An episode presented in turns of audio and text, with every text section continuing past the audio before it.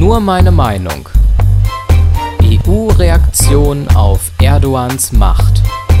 Ein Kommentar von Stefan Seefeld.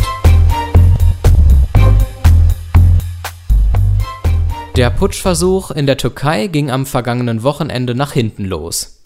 Statt Präsident Erdogan und seine Partei zu entmachten, gingen sie gestärkt aus der Revolte hervor. Damit hat der Teil des Militärs, der für den versuchten Putsch verantwortlich ist, das Gegenteil von dem erreicht, was es eigentlich erreichen wollte. Laut Aussagen des Militärs ging es darum, die verfassungsmäßige Ordnung, die Demokratie, die Menschenrechte und die Freiheiten in der Türkei zu gewährleisten bzw. wiederherzustellen.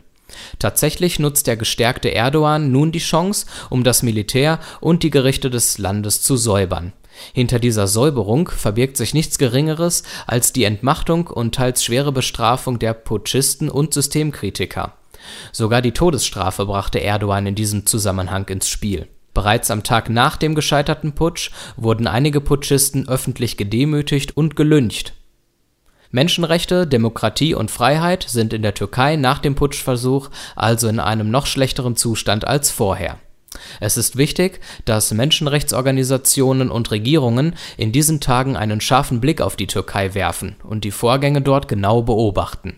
Zwar ist die Türkei ein wichtiger Partner der EU, nicht zuletzt wegen des Flüchtlingsdeals, allerdings gebieten es unsere eigenen Wertevorstellungen, nicht jeden blind als Partner zu akzeptieren, weil er uns nützlich ist. Die EU ist an einem kritischen Punkt in ihrer jungen Geschichte angelangt. Nach der Entscheidung für den Brexit und den jüngsten Krisen droht der EU eine ernste Bewährungsprobe. Die Ereignisse in der Türkei sind eine gute Gelegenheit, um aus Fehlern zu lernen und eine klare Haltung für die europäischen Werte einzunehmen. Zu dieser Haltung gehört es, nicht mit Regierungen zusammenzuarbeiten, die die Menschenrechte brechen und in Form eines Polizeistaates über ihr Volk herrschen. Die Türkei ist momentan auf dem besten Weg zu einem solchen Staat. Die Konsequenz muss daher sein, einem EU-Beitritt der Türkei eine klare Absage zu erteilen und endlich Verantwortung in der Flüchtlingskrise zu übernehmen. Andernfalls verliert die EU weiter an Glaubwürdigkeit, was schlimmstenfalls zu weiteren Zerfallserscheinungen führen kann.